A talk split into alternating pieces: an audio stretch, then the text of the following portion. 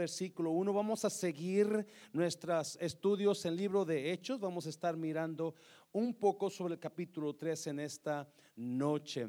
Y versículo 1, vamos a ir allí. Versículo 1 de Hechos 3, vamos a mirar. Dice así, Pedro y Juan subían juntos al templo a la hora que novena, la de la oración. Los judíos oraban varias, tres veces al día y la hora novena era las tres de la tarde, era la última vez que oraban en ese momento.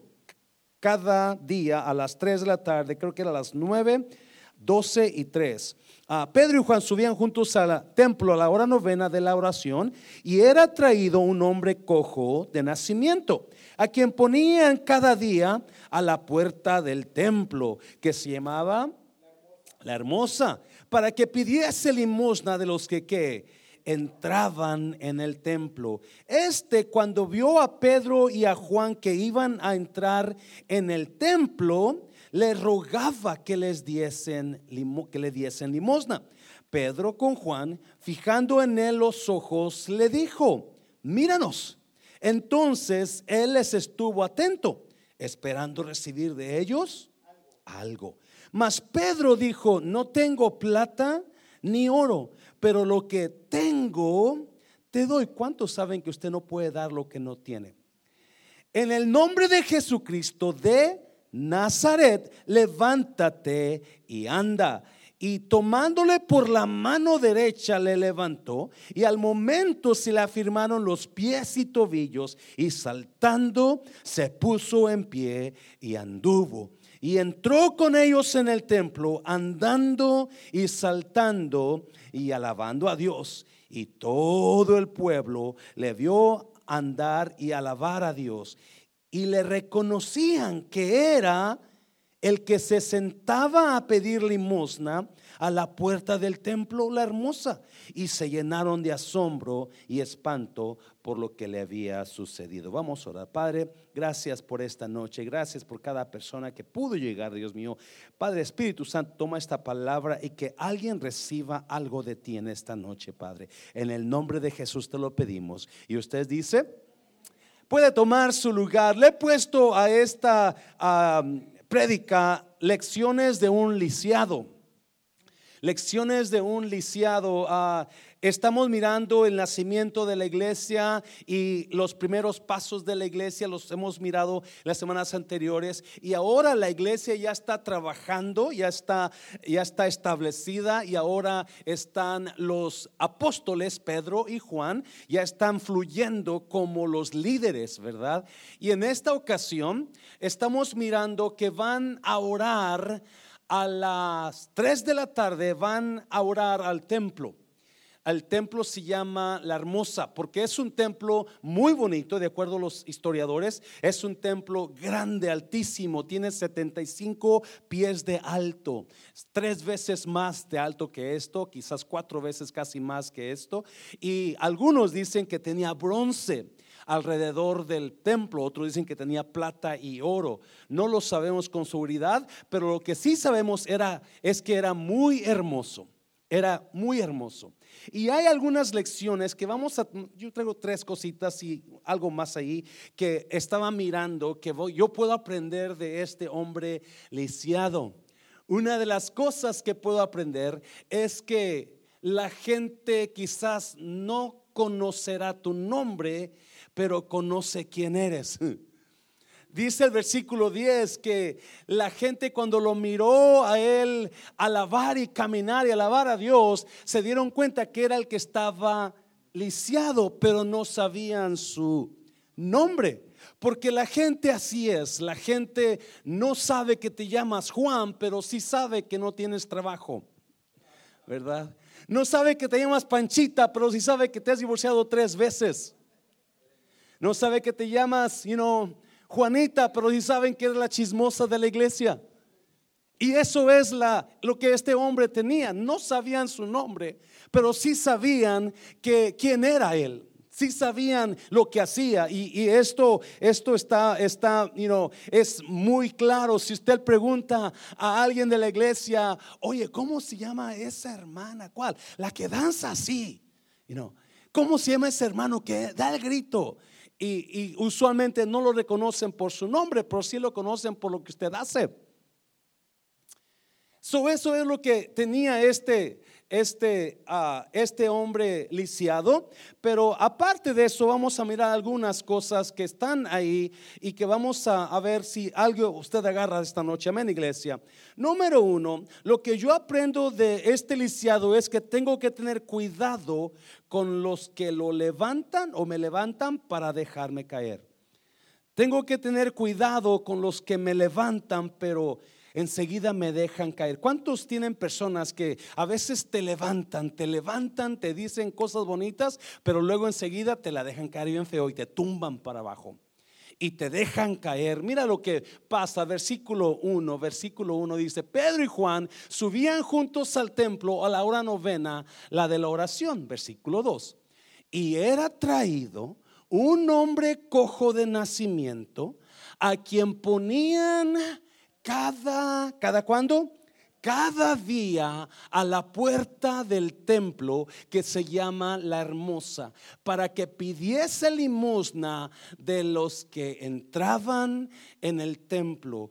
Cada día este hombre, cada día venían sus amigos o familiares y lo levantaban y lo llevaban a la puerta del templo y lo tiraban ahí. En la tarde venían, lo levantaban y lo llevaban a su casa y lo tiraban en su casa. Muchas veces las personas no estamos lisiadas o estamos paralizadas por quienes somos, pero por lo que la gente hace con nosotros se lo voy a repetir muchas veces, es la gente que te levanta para luego dejarte caer, la que te afecta en la vida, la que te hace dudar del amor, la que te hace dudar de la fidelidad. Hay gente que te dice, yo voy a estar con usted y enseguida te das cuenta que están hablando de ti. Hay gente que te dice, te amo y luego te dicen, te odio. Te levantan y te dejan caer. Te levantan y te dejan caer. Y usualmente esas son las razones por las que la gente se queda paralizada en su mente. Se quedan lisiados en su mente emocionalmente, donde no puedes confiar en las personas porque ahorita te levantan y te dicen algo bonito y tú crees que son personas que están contigo, pero de repente te das cuenta que te dejaron caer. Y no hay cosa más triste saber que alguien en que tú creías te deja caer. Y esa era la historia de este hombre. Este hombre lo levantaban, lo llevaban al templo y lo tiraban ahí. En la tarde venían, lo levantaban y lo llevaban a su casa y lo tiraban allá. Y era levántate y te suelto, levántate y te suelto. Y yo no sé cuántas personas ahora hay donde usted no puede mejorar su pareja, su matrimonio, porque su pareja lo levanta y pum, lo deja caer. Y usted no sabe si sí es cierto o no es cierto. Yes. Alguien está pensando aquí, ¿qué, está diciendo el pastor? como pastor miramos, miramos la vida y, usted ha quizá visto personas que han estado aquí fieles y un día nos prometieron estar con nosotros, nos levantaron y de repente, ¡pum!, te dejaron caer. Porque así es la gente. Y usualmente son esas las personas las que paralizan las personas, las que paralizan los matrimonios, las que paralizan el, el, éxito en la vida, los que aunque no queramos nos afectan y esa es la vida de este lisiado. Lo dejaban levantar, lo levantaban y lo dejaban caer. Y eso lo mantenía a él en la misma rutina, en la misma situación, en la misma cosa, en, el mismo mover, en, el, en la misma, en la misma comodidad, porque había gente que no le ponían realmente atención. Te levanto, te tumbo, te levanto, te tumbo. Vete a segundo de Samuel, creo que segundo de Samuel. Quiero rápidamente mostrar esto. Dice, Jonatán, hijo de Saúl, tuvo un hijo llamado Mefiboset, quien quedó ¿qué? Lisiado de niño. Cuando Mefiboset tenía cinco años, llegó la noticia desde Jezreel de que Saúl y Jonatán habían muerto en batalla. Al enterarse la niñera, tomó al niño y ¿qué hizo? Y huyó, lo levantó y corrió. Pero en el apuro se le cayó y quedó lisiado. Sí, ese es el mismo problema. Hay gente, la niñera, ella quiso proteger a Mefiboset y lo levanta y comienza a correr, pero con el apuro de correr y esconderlo, lo dejó caer. Y no hay cosa más triste que la persona en la que tú más confías te deje caer. Now, si usted leyó, ese es hijo de Jonatán. Él es el nieto de Saúl. Mefiboset está destinado al trono. Mefiboset está destinado a grandeza. Pero porque alguien lo dejó caer, ahora Mefiboset está escondido en Lodebar. Si usted lee la historia, donde Lodebar es el lugar del olvido, del silencio, donde nadie se acuerda. Y en lugar de ser rey, ahora está lisiado. Ahora está, porque la gente que te levanta y te deja caer son los que más te afectan aquí. Son los que más te duelen aquí. Son las personas que te atan, que destruyen tu destino porque se aprovecharon de que un día te levantaron solamente para dejarte caer. Por eso hay tanto divorcio porque en lugar de levantarte y mantenerte aquí arriba, te levantaron y lo más alto te subieron, más fuerte cayó la cosa, más pesado. Y esa es la vida de este hombre, esa es la vida de este, este, este cojo que está lisiado. No sabemos por qué, ¿verdad? Que en este caso, pero sí tiene gente que lo levantan y lo dejan caer, lo levantan y lo dejan caer, lo, lo llevan y lo traen solamente para que esté subiendo y cayendo, subiendo y cayendo. Número dos, número dos.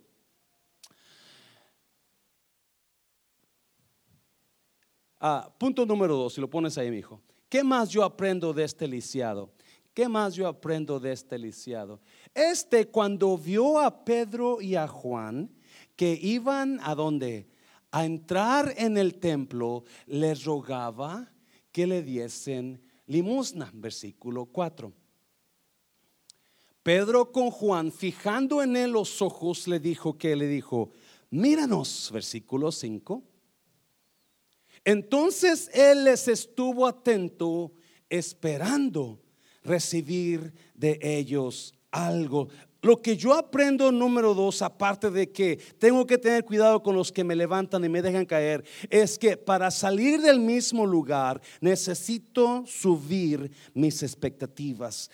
Eso me gusta mucho a mí porque si usted nota, los amigos de o familiares de este lisiado lo traen todos los días, lo levantan y lo tiran en la puerta, lo levantan y lo tiran en su casa, lo levantan y lo tiran en la puerta. Pero es un ciclo vicioso lo que este lisiado está haciendo todos los días. Lo levantan y lo dejan en el mismo lugar y todos los días lo levantan y lo llevan a su casa. Todos los días él, cuando lo dejan en el templo de la hermosa, en la puerta, él ve multitudes entrar, pero él no puede.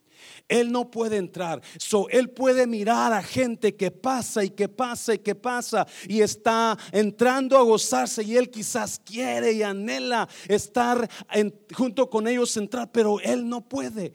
Lo único que hace en su vida con él es dejarlo en el mismo lugar, en el mismo todos los días es la misma historia. Estás en el mismo lugar. Y estás en el mismo lugar porque no subes tus expectativas. Estás, no importa qué hagas, no importa dónde, estás en el mismo lugar. Mentalmente estás en el mismo lugar. Con tu matrimonio estás en el mismo lugar. Nada pasa diferente. Y esto era lo que este lisiado tenía. Todos los días está en el mismo. Pueden, a toda la gente está entrando menos él. Toda la gente está saliendo menos él. Él está ahí día, todo día tras día, mirando a la gente entrar, pero él no.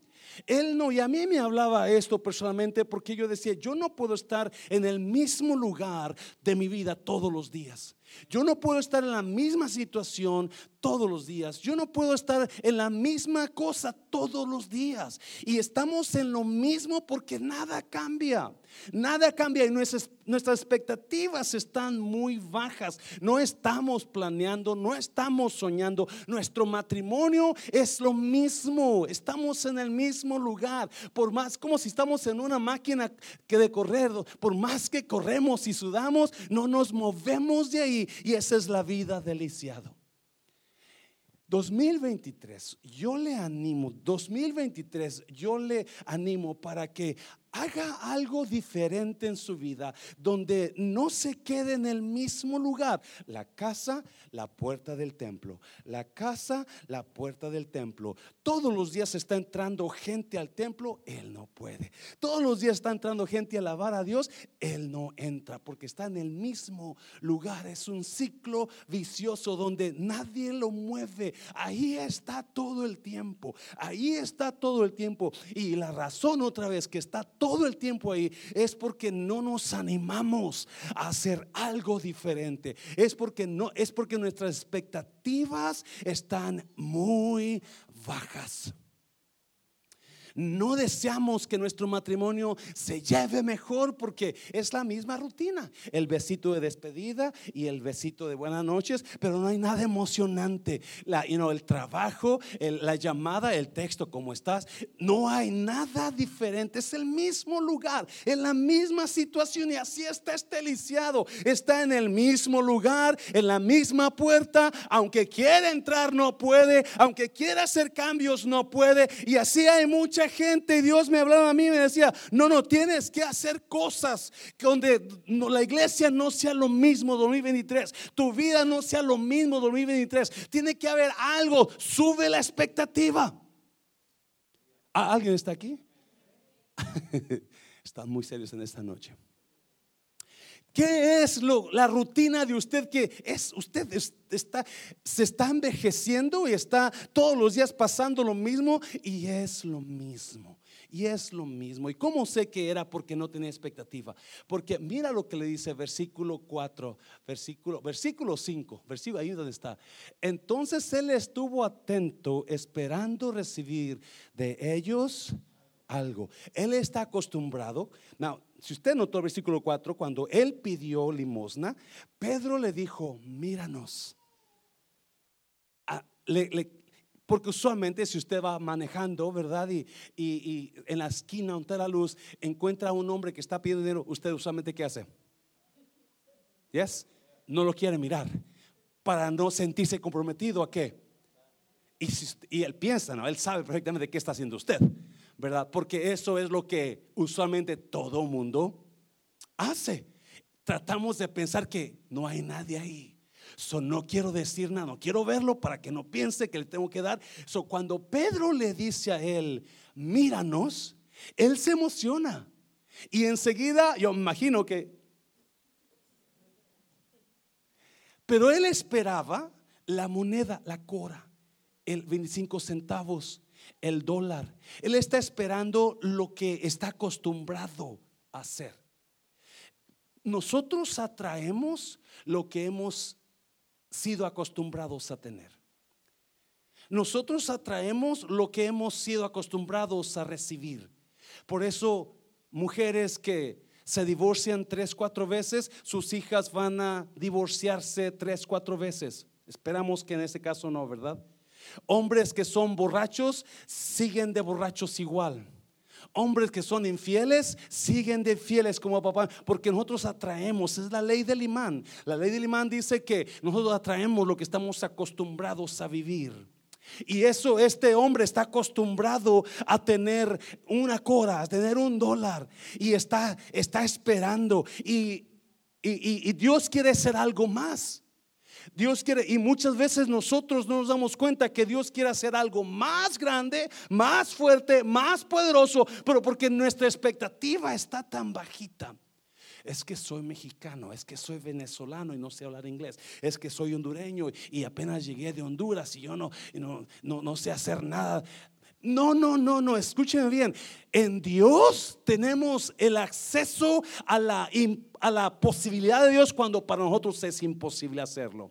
En Dios no hay límite el poder, me está oyendo. En Dios usted ponga serio con Dios y comience a soñar y comience a poner y comience a cambiar ese matrimonio donde está muerto el matrimonio, porque es lo mismo, no sale del mismo lugar, no sale del mismo beso desabrido, no sale del mismo saludo, ¿verdad? Porque nadie hace nada. La expectativa está súper abajo. Nos soñamos cuando no nos metemos a clases de inglés porque no soñamos, no, no hacemos nada.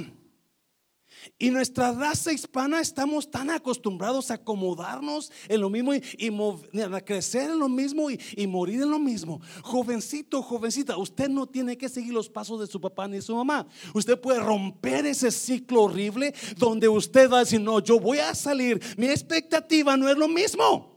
Mi familia no tiene que ser mi molde. No, mi molde, Dios va a ser mi molde para mí. Y yo voy a hacer algo mejor, más grande, más poderoso. Oh, más, hazlo fuerte, señoras. Y el problema con este hombre, él espera recibir algo. Él espera recibir algo. Él no está esperando recibir mucho. Él no está esperando recibir algo grande. Él está esperando recibir su dólar, su corita. Eso es lo que está esperando recibir. Y por eso nosotros no estamos trabajando no estamos planeando, no estamos diciendo que vamos a hacer esto diferente en el matrimonio, en mi vida personal. Voy a comenzar a leer más la palabra para meterme más en Cristo y, con, y tener más fe y, creerle más a Dios. Voy a conocer más la palabra para, para poder enseñar a otros y ser líder en la iglesia. Voy a comenzar a, crecer yo personalmente porque, leyendo más libros. ¿Alguien me está oyendo? No, no. Y esa es la misma historia. Y este hombre estaba en no salía de lo mismo, no salía de lo mismo, la casa, la puerta, la casa y todo el mundo entrando, todo, pero él no entraba, no entraba por su limitación de su expectativa que no estaba esperando nada más. Póngase a pensar, ¿cómo va a estar mi vida de aquí a cinco años? ¿Cómo va a estar mi matrimonio de aquí a cinco años? Yo me he puesto a pensar, ¿cómo va a estar la iglesia de aquí a cinco años? Y me da miedo. Porque yo no espero que esté igual. Yo espero que algo sea diferente. Que algo sea, que algo cambie, que Dios haga algo, pero tengo que comenzar yo a planear y a orar por eso para que se haga realidad. ¿Me está oyendo? Si usted quiere hacer cambios, comience a planearlo, comience a mirarlo y comience a orar por eso. Dáselo fuerte al Señor, dáselo fuerte. So, para que yo salga del mismo lugar, yo tengo que tener una más alta expectativa. Mira lo que dice uh, Efesios 3:20, se lo voy a poner porque eso me ha ayudado mucho. Y aquel que es poderoso, ¿para qué? Para hacer cuántas cosas? Todas las cosas, mucho más abundantemente de lo que pedimos o entendemos, según el poder que actúa en nosotros. En usted y yo hay un poder que viene de Dios, que es poderoso para hacer mucho más de lo que usted está pensando que Dios puede hacer. ¿Alguien ha recibido más de lo que usted esperaba? ¿Alguien ha aquí un servidor ha recibido mucho más de lo que yo esperaba. Y déjame decirte, ese poder está en usted. So, si hay algo que usted está estancado ahí y usted no piensa que no puede salir, recuérdese, Dios quiere hacer más de lo que usted está esperando. Dios puede hacer más de lo que está esperando, porque ese poder actúa en cada creyente y cada creyente tiene toda la oportunidad de experimentar el poder poderoso de Dios que puede hacer más de lo que usted piensa se imagina, dáselo fuerte al Señor, dáselo fuerte. Yo sé que está frío, yo sé que está frío. Lecciones de un lisiado. Yo puedo mirar este lisiado que está ahí, tiene más de 40 años y no cambia nada. Más de 40 años en lo mismo. La puerta y la casa. La puerta y la casa. No es, y cuando le dicen, te voy a dar algo, él espera que le den su dólar, su corita, para estar contento porque está acostumbrado a eso. Dios quiere romper a lo que estamos acostumbrados nosotros. ¿Sabe usted eso? Dios quiere hacer algo nuevo en nuestras vidas donde va a romper la costumbre, va a romper el molde de lo mismo, donde Dios se va a, exaltar en lo alto porque Dios quiere romper moldes en nosotros donde no quiere que sigamos igual. No tiene que seguir la misma rutina, lo mismo. Puede salir de ahí usted. Dáselo fuerte al Señor, dáselo fuerte. ¿Qué más yo aprendo de este hombre? Número tres lo que Jesús no ha hecho todavía no significa que no lo va a hacer. Me encanta esto porque mira, si usted va al texto, versículo 6, versículo 6, mira lo que dice. Mas Pedro dijo, no tengo plata ni oro, pero lo que tengo te doy en el nombre de Jesucristo de Nazaret. Levántate y anda, mira el versículo 7. Y tomándole por la mano derecha, ¿qué hizo? Le levantó y al momento se le afirmaron los pies y tofillos. ¿Están mirando eso? A mí, qué increíble fe tiene Pedro en ese momento. Qué increíble fe donde él sabe, ok, yo lo voy a levantar en el nombre de Jesús. Dame la mano, pum, arriba, tas. Y ese hombre fue sano instantáneamente si usted se fijó, antes de levantarlo, Pedro le dijo, no tengo plata ni oro, pero lo que tengo te doy. En el nombre de Jesucristo de Nazaret, note eso, muy importante. En el nombre de Jesucristo de Nazaret, levántate y anda.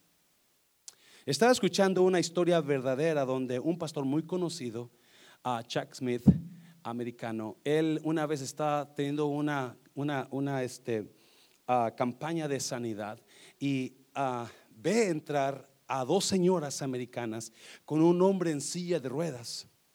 Y ese hombre entra por la puerta de la iglesia y lo bajan a, a donde está el predicador para que ore por él.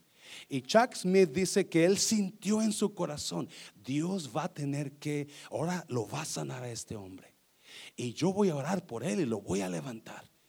Y cuando viene el hombre, él, emocionado por lo que él siente que va a pasar, agarra a este hombre en el nombre de Jesucristo, levántate y anda. Y lo agarra de mano y levanta al hombre.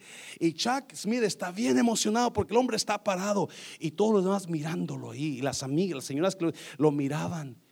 Y él se queda, deben de estar dando gloria a Dios por lo que pasó es que nosotros no veníamos para que lo sanara porque estaba incapacitado. Él tenía una fiebre y quería que orara por él porque él puede caminar. so, se queda. pero lo que, lo que me impacta es que este hombre fue levantado cuando Pedro le dio el poder y le, le dijo en el nombre de Jesucristo de Nazaret, levántate y anda. Escuche bien. Capítulo 4 dice que este hombre tenía más de 40 años de edad. Y si usted leyó versículo 2, dice que todos los días traían a este hombre y lo ponían en la puerta. Todos los días. En otras palabras, el Señor Jesús murió de 33 años de edad. Por 33 años, el Señor Jesús entró a ese templo. Y muy probablemente cada vez que lo que Jesús entraba, ahí estaba ese hombre.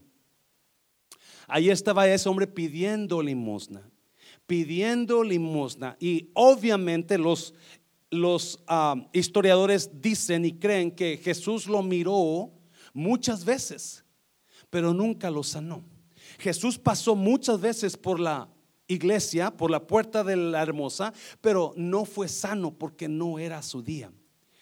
Y por más de 30 años Jesús pasó por ese lugar y ahí estaba ese hombre, pero nunca fue sanado. Nunca fue sanado. Esta, esta historia de Pedro y Juan está recién, recién comenzando la iglesia. Jesús se acaba de ir, quizás dos, tres meses antes. Eso está recién ido Jesús. Es, es algo donde comienza la iglesia. Eso es obvio que este hombre por treinta y tantos años conoció a Jesús, o por lo menos Jesús pasó por ahí. Y Jesús pasó por ahí, pero no recibió el milagro del Señor. ¿Qué está diciendo el pastor Mancera? Es que lo que estoy diciendo es que si no lo ha recibido todavía, no significa que no lo ha recibido. ¿Me está oyendo? Si no lo ha recibido todavía, muy probablemente espérelo creyendo lo que va a recibir y siga clamando a Dios porque Dios lo va a dar un día. Me está, quizás no fueron su día cuando Jesús pasó aquella vez, aquella otra vez. No era su día, pero ese día era su día. Y quizás no fue a manos de Jesús, pero sí fue a manos de Pedro que tenía el poder de Jesús sobre él y vino y lo sanó. el hecho de que no ha pasado no significa que no va a pasar. El hecho de que usted no ha visto su milagro no significa que no va a venir. El hecho de que no ha recibido lo que usted espera no significa que no lo va a recibir. Simplemente no ha llegado su día. Pero ese día viene mientras usted esté esperándolo y creyendo. Yo voy a seguir creyendo y yo sé que mi día va a llegar. No importa si pasan cuatro meses, cinco meses, un año, pero va a llegar. Now, si usted nota, Pedro le dice, en el nombre de Jesucristo de Nazaret, levántate y anda. Si usted conoce, Jesús no nació en Nazaret, nació en Belén, pero se crió en Nazaret. Y siempre le decían Jesucristo de Nazaret. Si usted va a la Biblia, siempre le decían de Nazaret. ¿Por qué? Porque Nazaret era un pueblo muy pequeño, insignificante. Y algunos comentaristas creen que cuando le decían Jesús de Nazaret era para hacer burla de él. Era para avergonzarlo de donde había venido. Era para hacerlo sentir mal.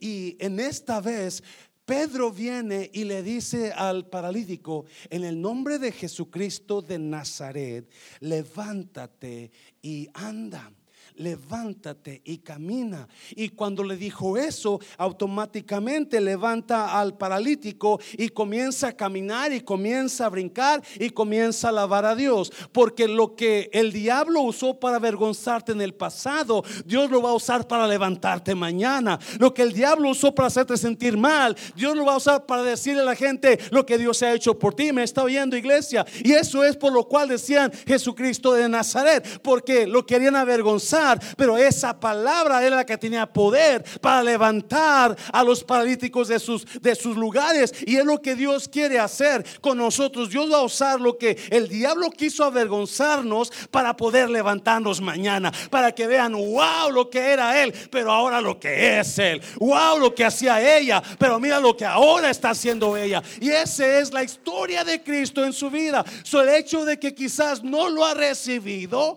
no tiene que significar que no lo va a recibir. Y cuando lo reciba, usted dice la Biblia que el, el paralítico entró caminando, saltando y alabando a Dios. Y la gente lo miró y dijo, wow, él es el que estaba pidiendo limosnas. Y se aterrorizaron porque un día, cuando usted no podía celebrar su victoria, va a llegar ese día donde la va a celebrar, donde va a decir, Cristo me hizo mi milagro. Y si usted se mantiene en fe, si usted se mantiene creyendo, dice Jesús, creyendo lo recibiréis. Entonces, tarde o temprano va a recibir su milagro y va a comenzar a celebrar lo que Cristo ha hecho en usted. No sé, el hecho de que no ha pasado, el hecho de que no lo ha tenido, no significa que no lo voy a tener. Me está, dáselo fuerte al Señor, dáselo fuerte.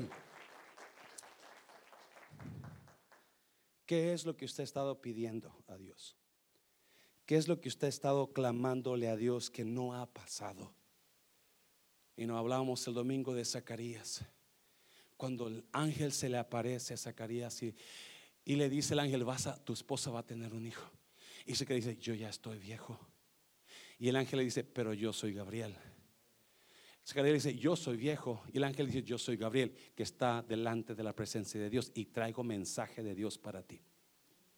Tu esposa va a tener un hijo lo creas o no lo creas. Y yo le animo, iglesia, a que este año 2023 agarre un espíritu de fe y comience a creerle a Dios que aunque quizás usted sea débil, Dios es fuerte en usted.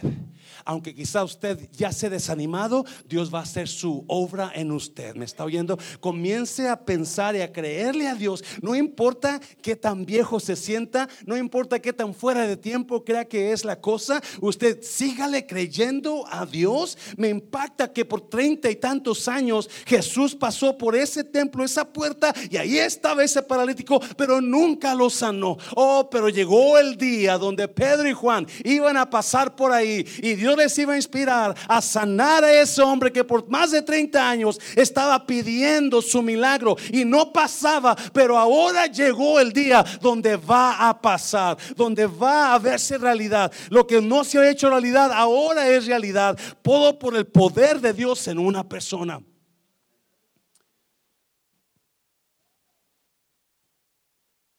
Y una cosa que nuestra iglesia necesitamos aprender es a actuar en fe. Cuando Pedro agarró la mano al paralítico y lo levantó, eso es fe. Porque el paralítico nació lisiado, nació sin poder caminar, nació cojo. So, para que algo pudiera hacer Dios, Pedro tuvo que tomar la iniciativa de la fe y agarrar la mano y levantarlo. Y usted y yo no tenemos que quedarnos en la misma rutina como estaba este hombre. Tenemos que hacer algo en fe donde nos va a sacar de la rutina, nos va a sacar de lo mismo. La puerta, la iglesia, la puerta del templo, la iglesia. No podía entrar, no podía entrar 40 años no podía entrar hasta este día que ahora sí pudo entrar. Y cuando entró en ese templo, entró celebrando el poder de Dios de Nazaret. Dáselo fuerte al Señor, dáselo fuerte, dáselo fuerte. Levanta tu voz y dile, yo lo voy a recibir en el nombre de Jesús. Agarre la fe en esta noche y lo que usted esté esperando, usted diga, yo lo voy a tener. Va a llegar mi día, va a llegar mi día donde yo voy a celebrar con él, como este hombre saltando y alabando a Dios. Entró a la iglesia, agarrados de Pedro y Juan, iba saltando, iba clamando, gracias Dios, gracias que porque por fin tengo mi milagro. Por 40 años lo esperé, pero ahora está pasando. Cierra tus ojos, cierra tus ojos. ¿Sabe que